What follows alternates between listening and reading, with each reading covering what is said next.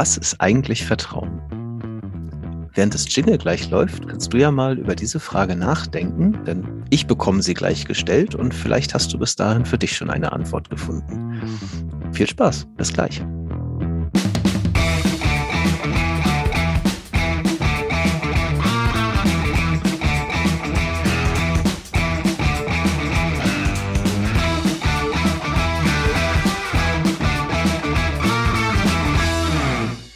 Moin Moin und herzlich willkommen zu einer neuen Folge Psychotrip, dem Podcast, der die bunte Welt der Psychologie ein wenig beleuchten möchte. Ich bin Roland und mit mir hier sitzt Stefanie und äh, ja, Steffi hat heute das Thema mitgebracht und deswegen schlage ich den Ball mal direkt rüber zu dir. Worum geht's heute? Ja, erstmal vielen Dank für den Ball und hallo in die Runde. Heute soll es um das Thema Vertrauen gehen. Vertrauen, weil das ein Thema ist, das mich in unterschiedlichen Zusammenhängen in den letzten Monaten begleitet hat und wo ich immer wieder ja mit dem Thema zu tun hatte. Einmal tatsächlich in konkreten Projekten, also in meinem normalen Job als Organisationsberaterin hatte ich mehrfach die Situation, dass es um das Thema Vertrauen, Vertrauen in Führung ging und wie viel Vertrauen braucht man eigentlich, damit Veränderung möglich wird. Ich habe aber auch das Gefühl gehabt, dass auf gesellschaftlich politischer Ebene das Thema Vertrauen extrem im Fokus stand und sehr stark an Bedeutung gewonnen hat. Also sei es jetzt mit dem Thema Impfung in Bezug auf Corona, aber auch Gespräche, die mit dem Wechsel von Angela, Merkel, Angela Merkel zu Olaf Scholz hin zu tun hatten. Und ich habe viele Gespräche geführt mit äh, Freunden und Freundinnen von mir, die gesagt haben, ich hätte Merkel nie gewählt, aber ich hatte immer das Vertrauen, dass das schon okay ist. Also dass es uns nicht schadet, dass es nichts ist, was uns gefährlich wird. Und sehr häufig kam dieses Thema Vertrauen auf an Stellen, wo ich dachte, ach, wie, wie überraschend, weil du deine Wahlentscheidung nicht so getroffen hättest, aber Vertrauen hattest, dass es nichts ist, was jetzt gefährlich wird. Und so bin ich in unterschiedlichen Zusammenhängen über dieses Thema Vertrauen gestolpert und deswegen wollte ich das gerne mal mitbringen, weil ich glaube, dass man da in wirklich sehr, sehr viele spannende Richtungen diskutieren kann. Und ich würde ganz gerne einsteigen und dich mal fragen, Roland, was ist für dich Vertrauen? Hm, da habe ich jetzt nebenbei mal ausnahmsweise schon mal drüber nachgedacht, äh, während du geredet hast. Ähm, bei dem Merkel-Beispiel war meine Assoziation Verlässlichkeit. Hm? Also das war so ein, so ein großes Thema. Also äh, man, also ich, ich glaube, sie hat das ja sogar mal als, äh, als Wahlkampfslogan gemacht. Äh, sie kennen mich. Man weiß, was man ja, bekommt. Und, genau, so. Und äh, damit ist das Vertrauen, äh, die hat das schon seit zwölf Jahren gemacht. Äh, die wird jetzt die nächsten vier Jahre nicht nochmal alles umschmeißen. Ne? So äh, die Richtung. Ähm, für mich persönlich hat äh, Vertrauen ich fand das ganz interessant, weil meine erste Assoziation war, Vertrauen ist, wenn ich nicht drüber reden muss. Also es ist etwas äh, extrem implizites, äh, wenn ich gar nicht, also wenn ich es noch nicht mal im Kopf habe. Ne? Also ich, ne, ich, ich weiß einfach, ich kann dem anderen so vertrauen, dass ich mich gar nicht drüber unterhalten muss, ob irgendwas relevant ist gerade oder nicht. Und der nächste Gedanke war, ähm, oft ist es dann wiederum etwas sehr Explizites, weil dann muss ich oder manchmal habe ich auch den Punkt, wo ich sage, jetzt vertraue ich dir oder jetzt vertraue ich auf etwas. Das ist eine ganz bewusste Entscheidung. Und äh, für mich war das jetzt der Unterschied zwischen Vertrauen haben und Vertrauen aufbauen. Mhm. Ja, also in dem Moment, wo ich Vertrauen habe, dann denke ich gar nicht mehr drüber nach. Dann ist das halt einfach so. Und das Thema Vertrauen aufbauen oder auch Vertrauen verlieren natürlich, äh, das ist der Moment, wo es überhaupt erst salient wird und ich irgendwo wirklich das aktiv verarbeite wieder. Mhm. Und ja. was ist Vertrauen für dich?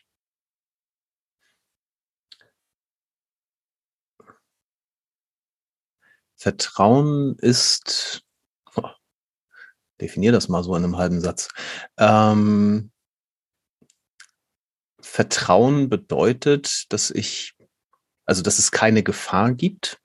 Das wäre so der eine Aspekt.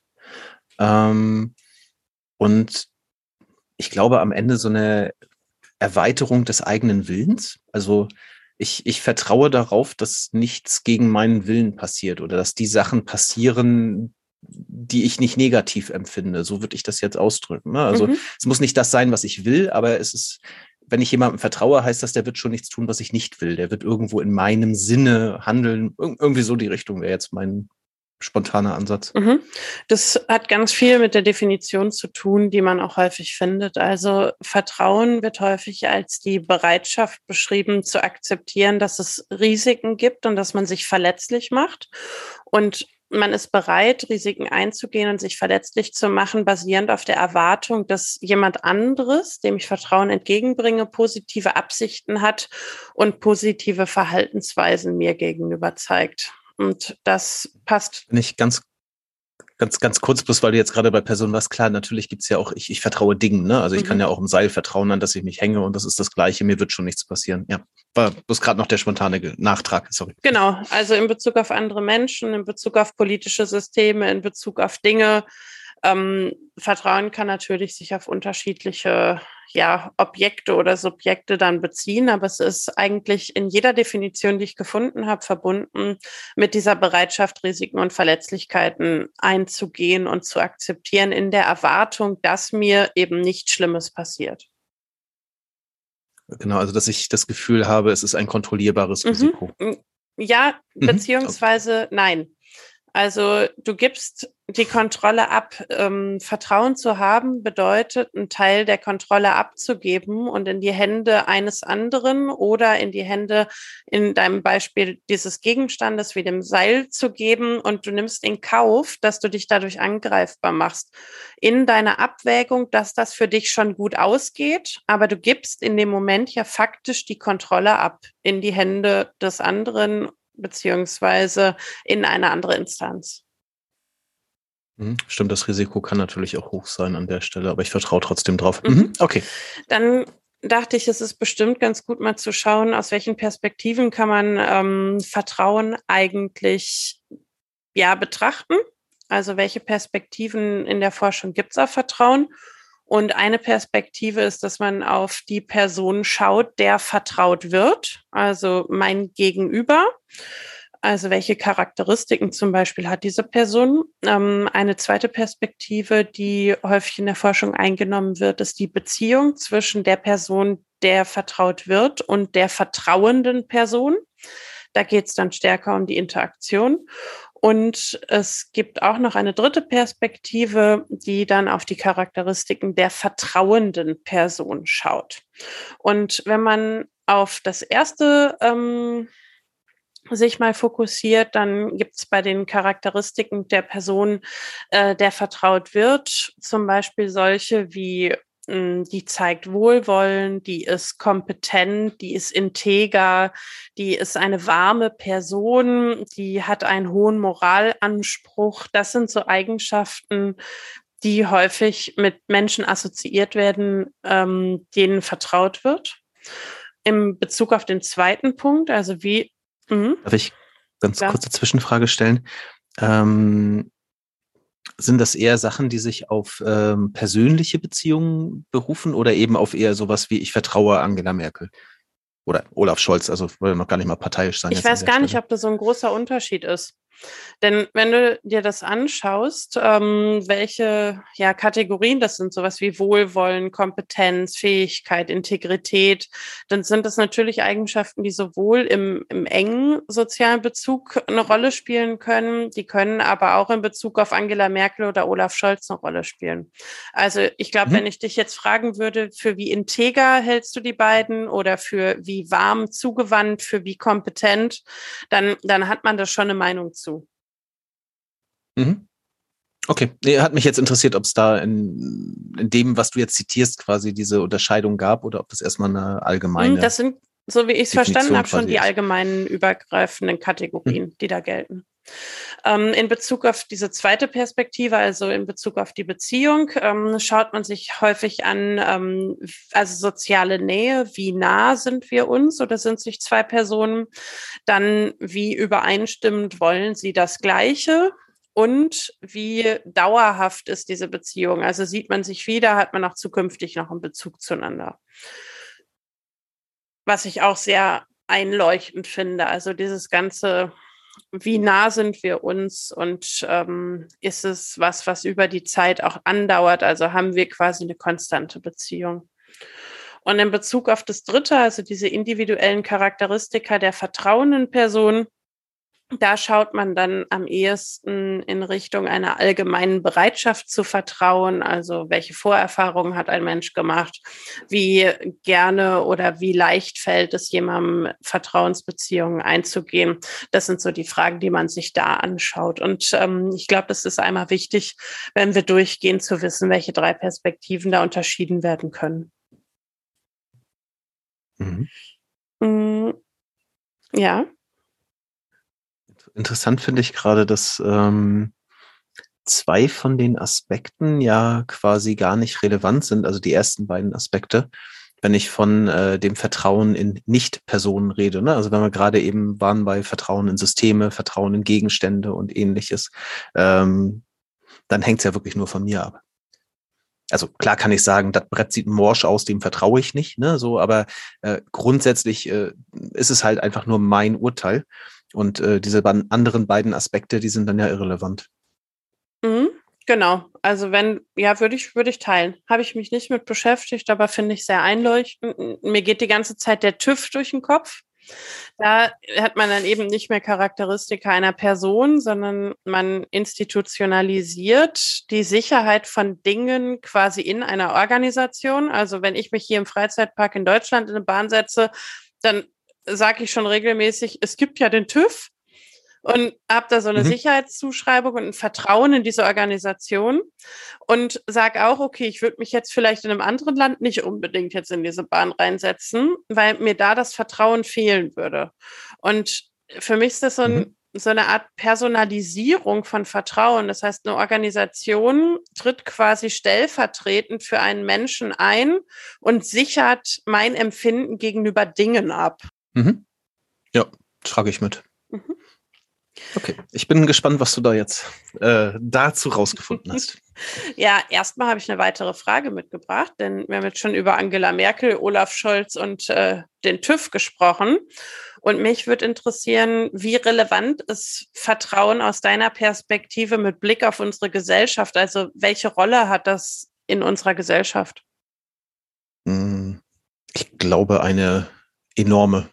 Also wir vertrauen, glaube ich, implizit, also ohne drüber nachzudenken, vertrauen wir so grundlegenden Konzepten, die unser Zusammenleben bestimmen. Also angefangen damit, dass wir unserer Gesellschaft irgendwie vertrauen, ähm, dass wir darauf vertrauen, dass es diesen Staat Deutschland, der ja irgendwo ein Konstrukt ist, äh, dass wir dem trauen, dass wir den Gesetzen trauen und dass sie irgendwie halten, dass wir Vertrauen da rein, dass das, was wir Geld als Geld bezeichnen, dass das einen Wert hat. Äh, irgendwie meinen Kindern immer erklärt, wenn kein Mensch daran glauben würde, dass dieser Schein jetzt 100 Euro wert ist, dann würde der auch keine 100 Euro wert sein, dann wäre er einfach gar nichts wert. Ähm, insofern ist es ja ein extrem grundlegendes Konzept. Ähm, und ja, also du, du hast ja sowas wie äh, ähm, das Thema Impfung und ähnliches gerade schon mit angesprochen. Mhm. Äh, da sehen wir ja, was passiert, wenn auf einmal äh, wir an einen Punkt kommen, wo man sich die Fragen stellt, ob man diesen grundlegenden Konzepten oder grundlegenden äh, Institutionen vertrauen kann, dass das eben enorme Unsicherheit äh, verursachen kann und tatsächlich in einer Gesellschaft auch zu großen Problemen führen kann oder zumindest mhm. zu äh, Diskussionen und äh, ja, bis hin zu dem Begriff Spaltung oder was jetzt gerade so durch die Gegend läuft. Ja.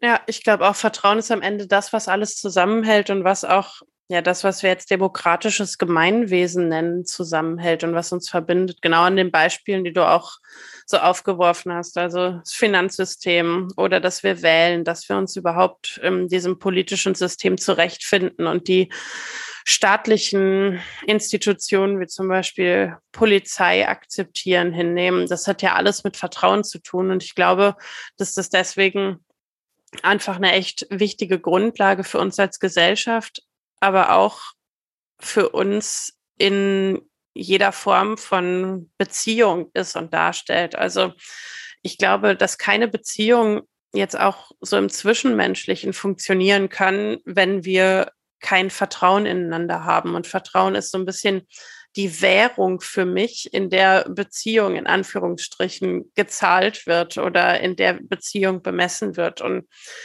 deswegen hat Vertrauen für mich immer so zwei Gesichter. Also einmal dieses, ja, was uns nahe bringt, so ein freundliches, aber auch was, was doch mit Sorgen und mit Ängsten verbunden ist, weil wo Vertrauen ist, kann natürlich eben auch immer Vertrauen enttäuscht werden. Und das ist so eine Ambivalenz, in der man sich da die ganze Zeit bewegt, dass ich Vertrauen einfach ein echt lohnenswertes Thema finde, um sich das mal anzuschauen. Und gerade auch wenn man schaut, was es mit Menschen macht, wenn, wenn Vertrauen enttäuscht wird und welche gravierenden Konsequenzen das hat. Also so, so ganz klassische Alltagsbeispiele, die man aus jedem Film kennt. Ähm, enttäuschtes Vertrauen, weil ein Partner, eine Partnerin jemanden betrogen hat oder weil ein Geheimnis verraten wurde oder weil die Unwahrheit erzählt wurde oder weil ein Versprechen gebrochen wurde. So, das sind ja mhm ganz typische filmische Motive, die immer wieder verarbeitet werden. Und ich finde dadurch auch so kulturell schon zeigen, wie wichtig dieses Thema Vertrauen ist und wie sehr uns das beschäftigt. Und ähm, natürlich auch eine hohe Bedeutung hat, jetzt nicht nur im, im kulturellen, sondern eben auch im beruflichen Zusammenhang. Auch da müssen wir natürlich die ganze Zeit Vertrauen herstellen oder damit umgehen, wenn Vertrauen verspielt wurde. Und ich habe ja am Anfang gesagt, dass ich ähm, einige Projekte hatte, in denen dieses Thema Vertrauen eine große Rolle gespielt hat in den letzten Wochen. Und mich würde einfach mal interessieren, weil du ja auch in ähnlichen Zusammenhängen arbeitest und mit ähnlichen Fragestellungen, ob du auch mit dem Thema konfrontiert bist und ob du ja da Erkenntnisse hast zu dem Thema, die du teilen könntest. Hm, ja, also ich meine, wie wir ja gerade festgestellt haben, ist das ein äh, extrem grundlegendes Thema. Ähm, so insofern äh, haben wir in der Beratung, in der Organisationsberatung ja ständig damit zu tun. Also angefangen bei, äh, man, man arbeitet mit Teams zusammen und äh, es geht in dem Team, also damit das Team funktionieren kann, brauchen die Personen Vertrauen untereinander. Das heißt, wenn ich irgendwo als in der Teamentwicklung arbeite, äh, ist natürlich ein wichtiger Aspekt, dass die Menschen miteinander kommunizieren, dass das funktioniert, äh, dass die Zusammenarbeit funktioniert und da ist die Basis Vertrauen, wie du ja gerade schon warst. So, das heißt, äh, wenn ich dort, äh, wenn das meine Rolle ist, eben das, das Team zu entwickeln und zu moderieren, dann ist das quasi so der Hauptaspekt. Können die Menschen sich hier gerade öffnen? Können sie miteinander reden? Haben sie das Vertrauen dazu? Ähm, und das Gleiche ist sag ich mal, auch die Basis von Change Management. Das ist ja eher so der zweite Bereich, wo ich unterwegs bin, äh, wo wir dann, dann darüber reden, dass in der Organisation irgendwo Änderungen angestoßen werden.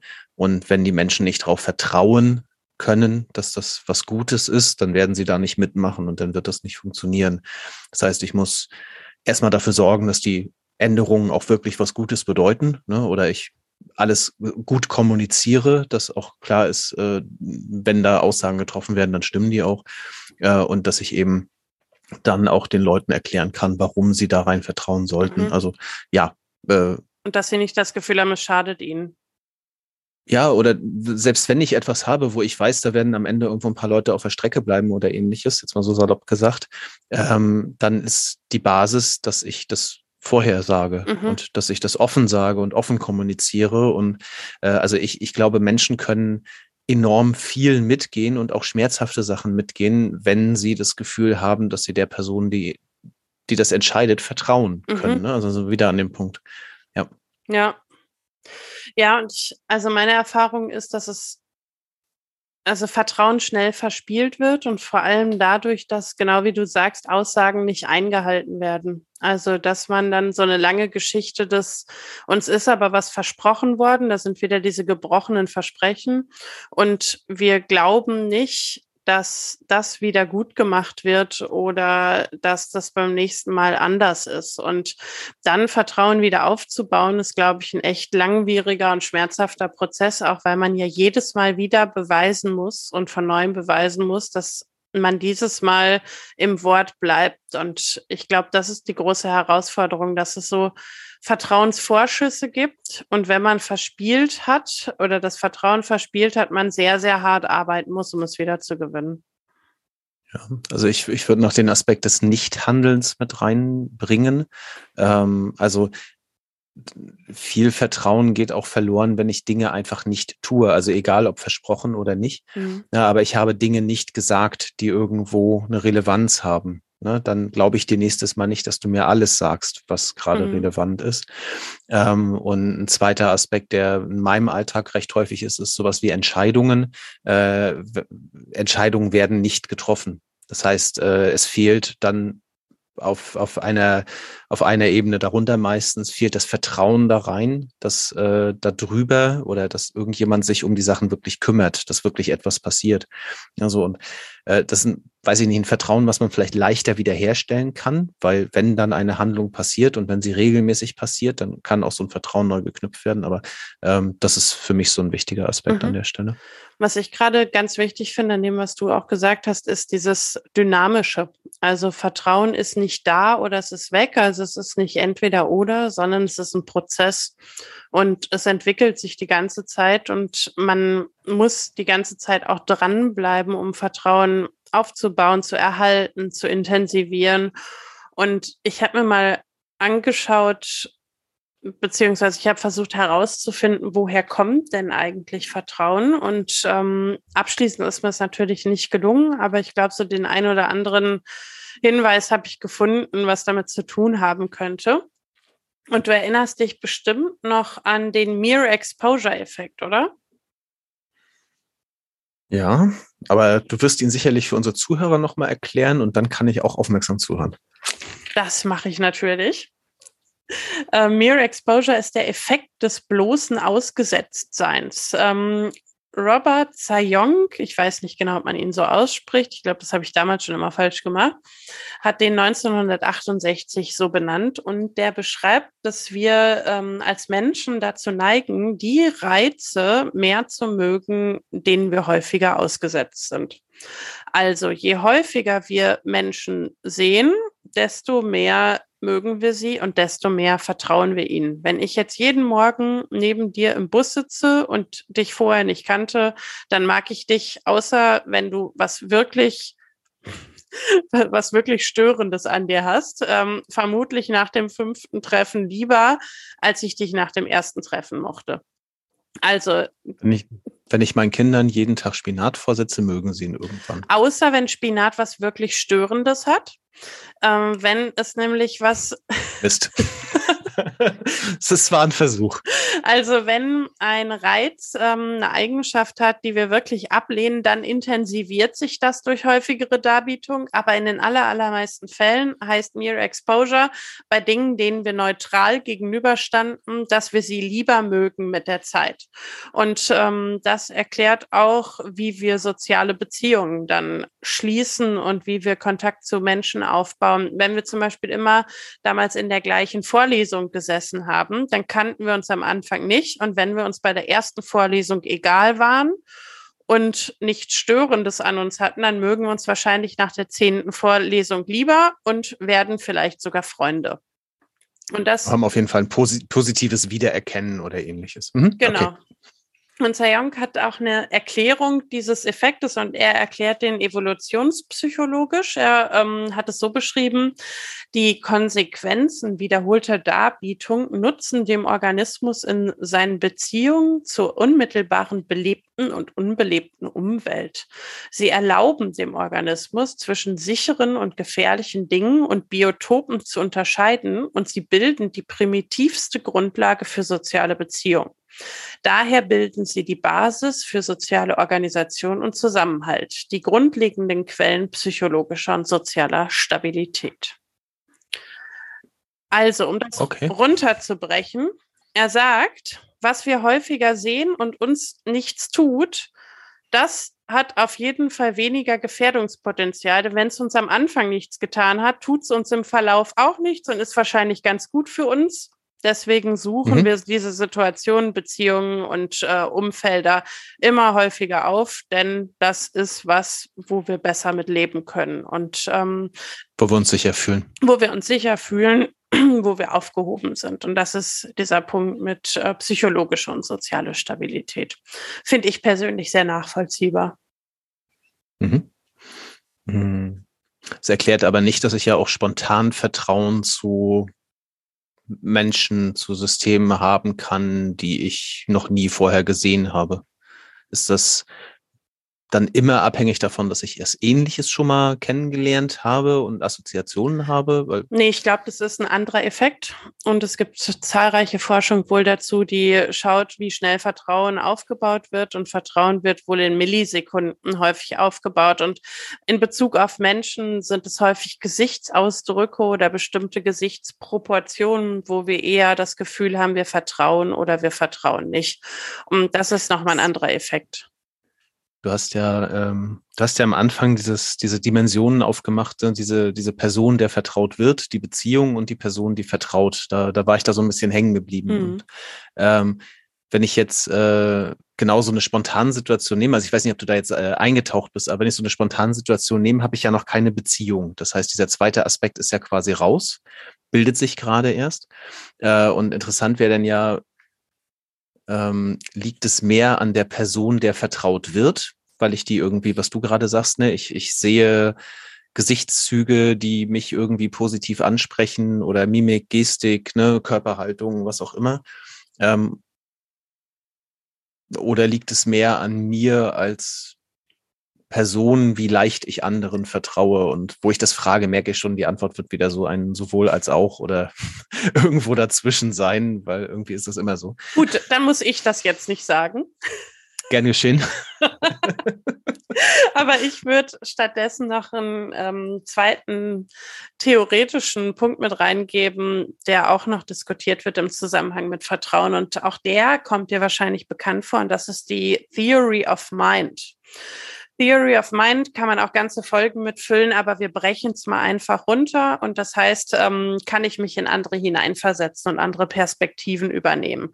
Wenn ich das kann, habe ich eine ausgeprägte Theory of Mind. Und Menschen, die das besser können, die haben für gewöhnlich eine ausgeprägtere Fähigkeit zu vertrauen. Die haben mehr Vertrauen in ihrem Leben und ähm, sie investieren auch mehr in soziale Beziehungen, weil sie ebenfalls ein besseres Gefühl dafür haben, ob ihr Gegenüber ihnen vertraut. Das heißt, wenn sie mhm. spüren, zum Beispiel, wenn wir uns treffen und ich hätte eine ausgeprägte Theory of Mind und ich merke, ah, der Roland, der traut mir nicht, dann investiere ich vielleicht in dem Moment auch mehr, um damit du dieses Vertrauen zu mir aufbaust und ähm, wir eine stabilere Beziehung dann wieder haben. Das heißt, wenn ich das kann, wenn ich mich gut in andere Menschen hineinversetzen kann, dann habe ich auch ein besseres Gespür dafür, ähm, was bei dir los ist und kann stärker sozial regulieren, wo Vertrauen aufgebaut wird und wo nicht.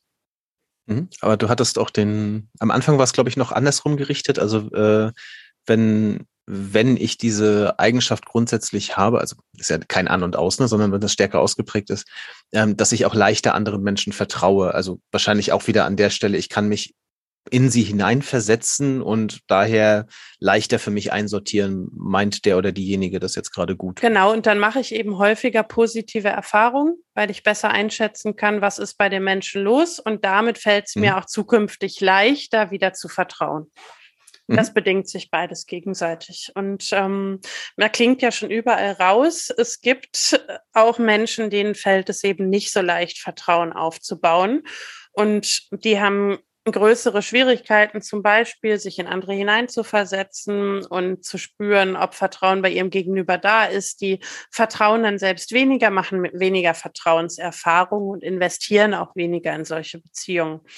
Da könnte man jetzt sagen, naja, gut, schwamm drüber. Es gibt halt Unterschiede in der Welt. Das Problem ist, die haben dadurch Nachteile. Und wenn ich nicht vertrauen kann, dann habe ich soziale Nachteile, denn ich bin ausgeschlossener. Ich habe weniger enge Beziehungen und im Effekt äh, lebe ich weniger gesund, ich lebe weniger zufrieden und ich lebe weniger lang. Außerdem habe ich weniger stabile und weniger sinnstiftende Beziehungen. Das heißt, wer zu viel misstraut, der verpasst ganz viel im Leben. Und ähm, das finde ich dann schon ja doch bemerkenswert, dass das solche Auswirkungen hat, ob wir in der Lage sind, Menschen zu trauen oder nicht zu trauen, ob wir gesund leben, ob wir lang leben, ob wir zufrieden leben. Und das hat mich echt mhm. überrascht. Für mich schließt sich da so ein bisschen der Kreis zu der Frage, die du am Anfang gestellt hast, äh, welche Rolle hat Vertrauen in der Gesellschaft? Ja, und für die Teilhabe an der Gesellschaft muss ich der Gesellschaft in all ihren Ausprägungen ein gewisses Grundvertrauen entgegenbringen. Also sicherlich nicht jedem oder jeder Einzelnen und jedem, jeder einzelnen Institution, aber äh, wenn, also das, was du ja gerade beschreibst, das sind ja dann Personen, die im Zweifel das Misstrauen als Lebensmaxime mhm. haben. Ähm, und äh, an der Stelle schließe ich mich damit für mich jetzt zwangsläufig auch aus der Gesellschaft ein Stück weit aus. Und was ich spannend fand, was ich dazu gefunden habe, ist, dass es bestimmte gesellschaftliche Bedingungen gibt, also wie zum Beispiel ein sehr regulativer Staat oder ein Staat, in dem man sehr stark überwacht wird, ähm, wo man dann lernt, einander nicht zu vertrauen. Und mein Nachbar, meine Nachbarin will mir was Böses. Ich werde überwacht, ich werde kontrolliert, ich kann mich auf niemanden verlassen. Und da fallen natürlich solche, ja, allgemeinen Vertrauenswerte und wie sehr ich der Welt oder meinen Mitmenschen vertraue, dann eben auch viel niedriger aus und wir treffen viel häufiger auf Menschen, die eben, wie du sagst, so ein Misstrauen der Welt gegenüber mitbringen und dann auch in dieses Argumentationsmuster völlig berechtigterweise ähm, sich zurückziehen mit, ich wäre ja naiv, meinen Mitmenschen so zu trauen und das ist gefährlich. Und ich würde mich ja absichtlich in schädliche Situationen reingeben. Ich würde ausgenutzt und da wird Misstrauen dann zu so einer Art Alarmsirene. Und man kann natürlich in der Entstehung total gut nachvollziehen, dass es Menschen gibt, die ihr Misstrauen dann auch so äh, kultivieren, eben aus ja so einer Kulturperspektive heraus. Und dann macht es umso trauriger, dass das dann solche Konsequenzen auch ähm, für sie individuell hat, wenn sie es nicht schaffen, ihren ja direkten Bezugspersonen oder auch der Gesellschaft dieses Vertrauen entgegenzubringen. Mhm. Mm. Vielleicht noch ein Punkt dazu, äh, was ich spannend fand, ist, ähm, das kann natürlich auch Vorteile haben. Denn wenn man zu vertrauensselig durch die Welt läuft, äh, kann man sich ja tatsächlich auch in gefährliche Situationen bringen. Und eine israelische Sozialpsychologin, Ruth Mayo, ähm, hat ein Experiment gemacht, wo sie Menschen mit unterschiedlichem Grundvertrauenslevel hat rechnen lassen. Und mhm. es gab einen sehr offensichtlichen Rechenweg, der möglich gewesen wäre. Und es gab einen komplexeren. Ein Re Rechenweg, ne? Ja. Ja, okay. Einen mhm. komplexeren, der noch dahinter lag, den man aber nur gefunden hat, wenn man länger drüber nachgedacht hat. Und ähm, mhm. die Menschen, die höheres Vertrauenslevel hatten, die haben sehr häufig diesen einfachen Rechenweg gefunden und gesagt, passt schon ich äh, glaube, das ist der richtige und da bleibe ich bei. Und Menschen mit höheren Misstrauensleveln, die haben gesagt, na, ich bin mir noch nicht sicher, ich rechne noch mal nach, ich guck noch mal. Und die sind wesentlich häufiger auf die komplexe Regel und auf das richtige Ergebnis gekommen. Das heißt, ähm, Misstrauen kann auch dazu führen, dass ich Dinge wesentlich mehr hinterfrage und Fehler finde und kritischer und reflektierter auch nachdenke als andere Menschen. Das vielleicht mal auf der mhm. Habenseite für die misstrauischen Menschen. Ja, am Ende ist es ja nicht schwarz oder weiß. Ne? Also ähm, ich sag mal, man kann jetzt beliebig viele Begriffe aus der Alterssprache nehmen, auch sowas wie Leichtgläubigkeit und ähnliches.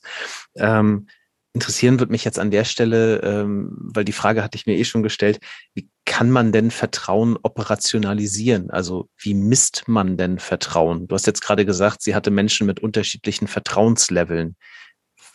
Wie hat sie das gemessen? In ihrem Fall weiß ich das nicht. Oder wie kann man das messen? Ob, ob das eine Selbsteinschätzung war, aber einen Punkt ähm, kann ich da noch mit einsteuern und zwar aus einer anderen Studie von Weiss aus dem Jahr 2021. Der hat die Experience Sampling Methode für Vertrauen genutzt, denn er hat gesagt, Wer kennt Richtig. sie nicht?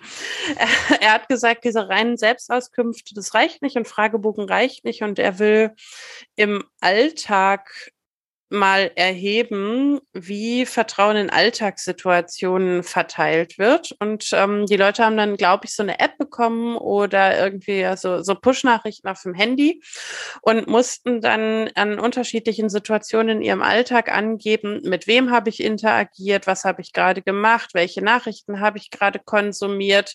Also, also die Rahmendaten abgefragt und dann, wie sehr habe ich dieser Person oder der Quelle und so weiter getraut. Und mhm. ähm, am Ende ist, glaube ich, Vertrauen schon immer diese Selbsteinschätzung.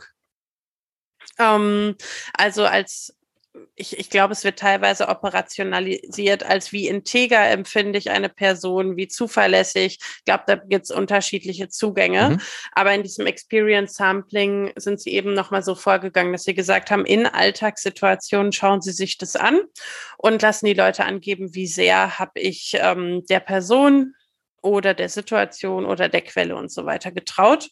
Und, mhm, und ich hole sie, hol sie halt aus dieser Prüfungssituation raus, indem ich sie kurz danach frage und nicht irgendwie vorher oder genau, genau und zu ja. eben randomisierten Zeiten über den Tag äh, völlig unvorhersehbar mhm. und immer zwischendurch und das Ergebnis war ähm, insgesamt ist das Vertrauenslevel sehr sehr hoch also den meisten Dingen auf die wir treffen trauen die meisten Menschen und das war wirklich eine neue Erkenntnis, weil man Vertrauen in der Art und Weise, glaube ich, bisher so noch nicht erhoben hat. Es gibt noch eine zweite Erhebungsmethode, in der Vertrauen typischerweise erhoben wurde, und das ist das Trust Game von Burke, Dickhort und McCabe. 1995 haben die das, glaube ich, ähm, zum ersten Mal oder zumindest unter anderem ähm, festgehalten. Sagt ihr das was?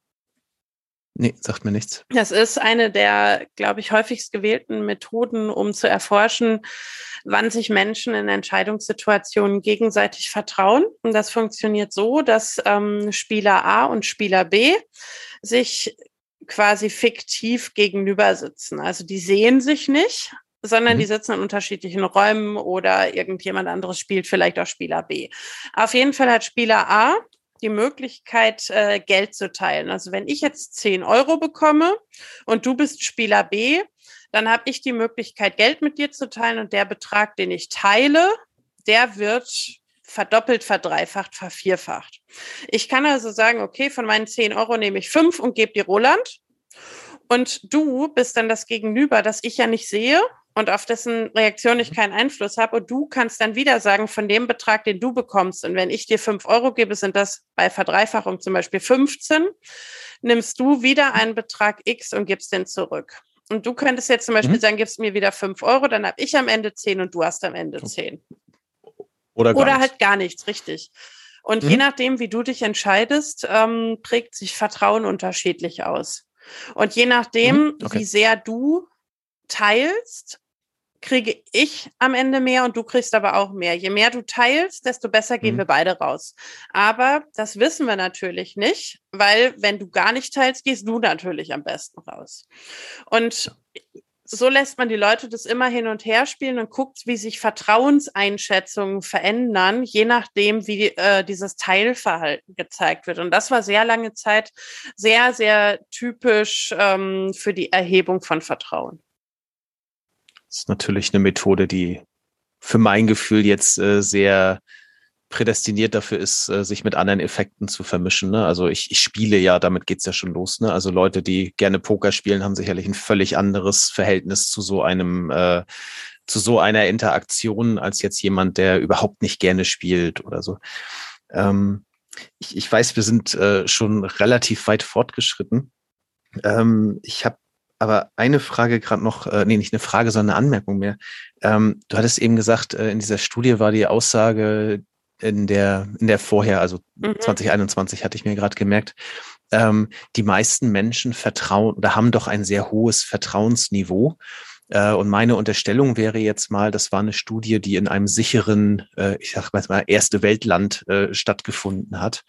Äh, und ich glaube, die könnte ganz andere äh, Ergebnisse haben, wenn ich jetzt irgendwo damit was weiß ich, aktuell irgendwie in Libanon gehe oder ähnliches, ähm, dass ich einfach ein, ein weiß ich nicht, vielleicht habe ich irgendwo noch ein Vertrauen in meine aktuelle Gemeinschaft, in äh, Leute, denen es ähnlich geht oder ähnliches, aber alles, was von außen kommt oder so, ähm, wird Probleme machen. Und ich glaube tatsächlich, dass selbst in unseren Kontexten wir gerade ähm, äh, auch wieder Menschen haben, die gerade viel Vertrauen verlieren und dementsprechend auch höheres Misstrauen gegenüber staatlichen Institutionen und ähnlichem mhm. haben. Habe ich absolut nichts zu gelesen, klingt aber sehr schlüssig und als könnte man sich das nochmal ausführlich anschauen, aber kann ich leider überhaupt nichts zu sagen. Mhm. Dann habe ich noch ein kleines Schmankerl zum Abschluss, denn Vertrauen heißt wow. natürlich auch immer Geheimnisse teilen. Und ähm, Michael Slapian forschte an der Columbia University zu Geheimnissen und hat 600 Menschen befragt, ähm, ob sie bestimmte Themenansichten oder Erfahrungen teilen würden. Und jetzt machen wir zum Abschluss ein kleines Ratespiel. Roland, was glaubst du, was war auf Platz eins bis drei der Dinge, die Menschen nicht teilen oder nur mit sehr, sehr, sehr wenigen Menschen teilen? Freie Antworten oder Auswahl aus Antworten? Freie Antworten, glaube ich. Fre freie Antworten. Hm, also ich glaube, ganz oben auf der Liste, also ist jetzt wieder kulturell abhängig, weil ja, äh, es ist extrem kulturell abhängig, weil je nach Kultur sind halt bestimmte Sachen mit Scham belegt oder nicht. Äh, in manchen Ländern redet man über sein Gehalt ganz offen und in anderen ist es eine Todsünde. Ähm, ich ich würde jetzt schon davon ausgehen, dass so Dinge wie peinliche Erlebnisse, sexuelle Vorlieben, äh, Geheimnisse von anderen, äh, dass, dass sowas relativ weit oben auf der Liste stehen würde von Dingen, die man so im Allgemeinen nicht teilt. Also Persönliches von mir oder, sehr Persönliches von mir und anderen, wäre jetzt so meine mhm. Vermutung. Ich löse mal von hinten nach vorne auf. Platz drei. Ist ja fast wie bei Familienduell. Richtig gut, ne? Also, Platz drei. Emotionale Untreue, also Flirten. Platz Ah, okay. Ah ja, okay, jetzt, ich, ich musste wirklich Am, Amerikanische Standards. ähm, Platz zwei, Sexualverhalten und Vorlieben. Also da lagst du schon sehr nah dran. Und Platz eins, kleiner Trommelwirbel, das Begehren einer anderen Person. Und diese Person ist nicht der, die Partnerin. Also doch schon. Also wir sind komplett auf der Beziehungsebene unterwegs. Schon, ich war auch. Also auf der Partnerschaft. Genau, ich war auch überrascht, ausschließlich Beziehung und Sex. Aber am Ende läuft es wahrscheinlich oft darauf hinaus sagt halt auch ein bisschen was über die Gesellschaft, in der man fragt. Stimmt. Das ist doch ein schönes Abschlusswort. Und äh, dann würde ich damit zur letzten Frage kommen und dich fragen, Roland, was nimmst du aus unserer Diskussion mit? Ja, äh, da muss ich glatt mal kurz nachdenken. Ähm, doch am Ende eigentlich fast die Frage, mit der wir eingestiegen sind. Äh, also ich, ich fand es sehr spannend, mal drüber nachzudenken, was heißt Vertrauen jetzt eigentlich? Ähm, und welchen, welche Auswirkungen hat das? Und ähm, dadurch, dass ich in meinem Alltag ja doch sehr viel damit konfrontiert bin, was andere Menschen, in was andere Menschen vertrauen, ähm, ist das halt ein Thema, ähm, ja, mit dem ich mich tatsächlich äh, immer wieder befasse, aber tatsächlich weniger mit dem Begriff Vertrauen als solches. Und das nehme ich gerade noch mal mit. Ähm, gerade mit diesem Aspekt, den du aufgemacht hast, so, was ist mit dem, dem ich vertraue, also die Person, was ist mit der Beziehung und mit mir selber, das aus diesen Aspekten einfach mal aufbrechen zu können und zu schauen, wo, wo habe ich denn gerade etwas also wenn ich denjenigen erreichen will, wo habe ich denn etwas, was ich tun kann von außen und wo ist es auch etwas, was der, der oder diejenige vielleicht an sich hat? Ne? Äh, vertraue ich leicht, vertraue ich nicht so mhm. leicht. Und du? Ich glaube, ich nehme für mich die Erkenntnis mit, wie gut Vertrauen für uns ist und wie wichtig, wie gesund es uns macht, wie zufrieden und wie sehr es sich lohnt, da rein zu investieren, auch wenn es manchmal schwer fällt. Also, dass man wirklich investieren sollte da rein, anderen Menschen zu vertrauen und den Mut aufzubringen, das zu tun. Und ich nehme auch noch die Frage mit, die du am Ende aufgeworfen hast. Was machen eigentlich kulturelle Unterschiede mit Vertrauen und was machen auch biografische Erfahrungen mit Vertrauen? Ich glaube, das wären Themen, da lohnt sich nochmal näher reinzuschauen. Also vielen Dank für die Frage, die du aufgeworfen hast. Und dann würde ich mich an dieser Stelle für uns beide von unseren ZuhörerInnen verabschieden und sage bis zum nächsten Mal. Tschüss. Ciao.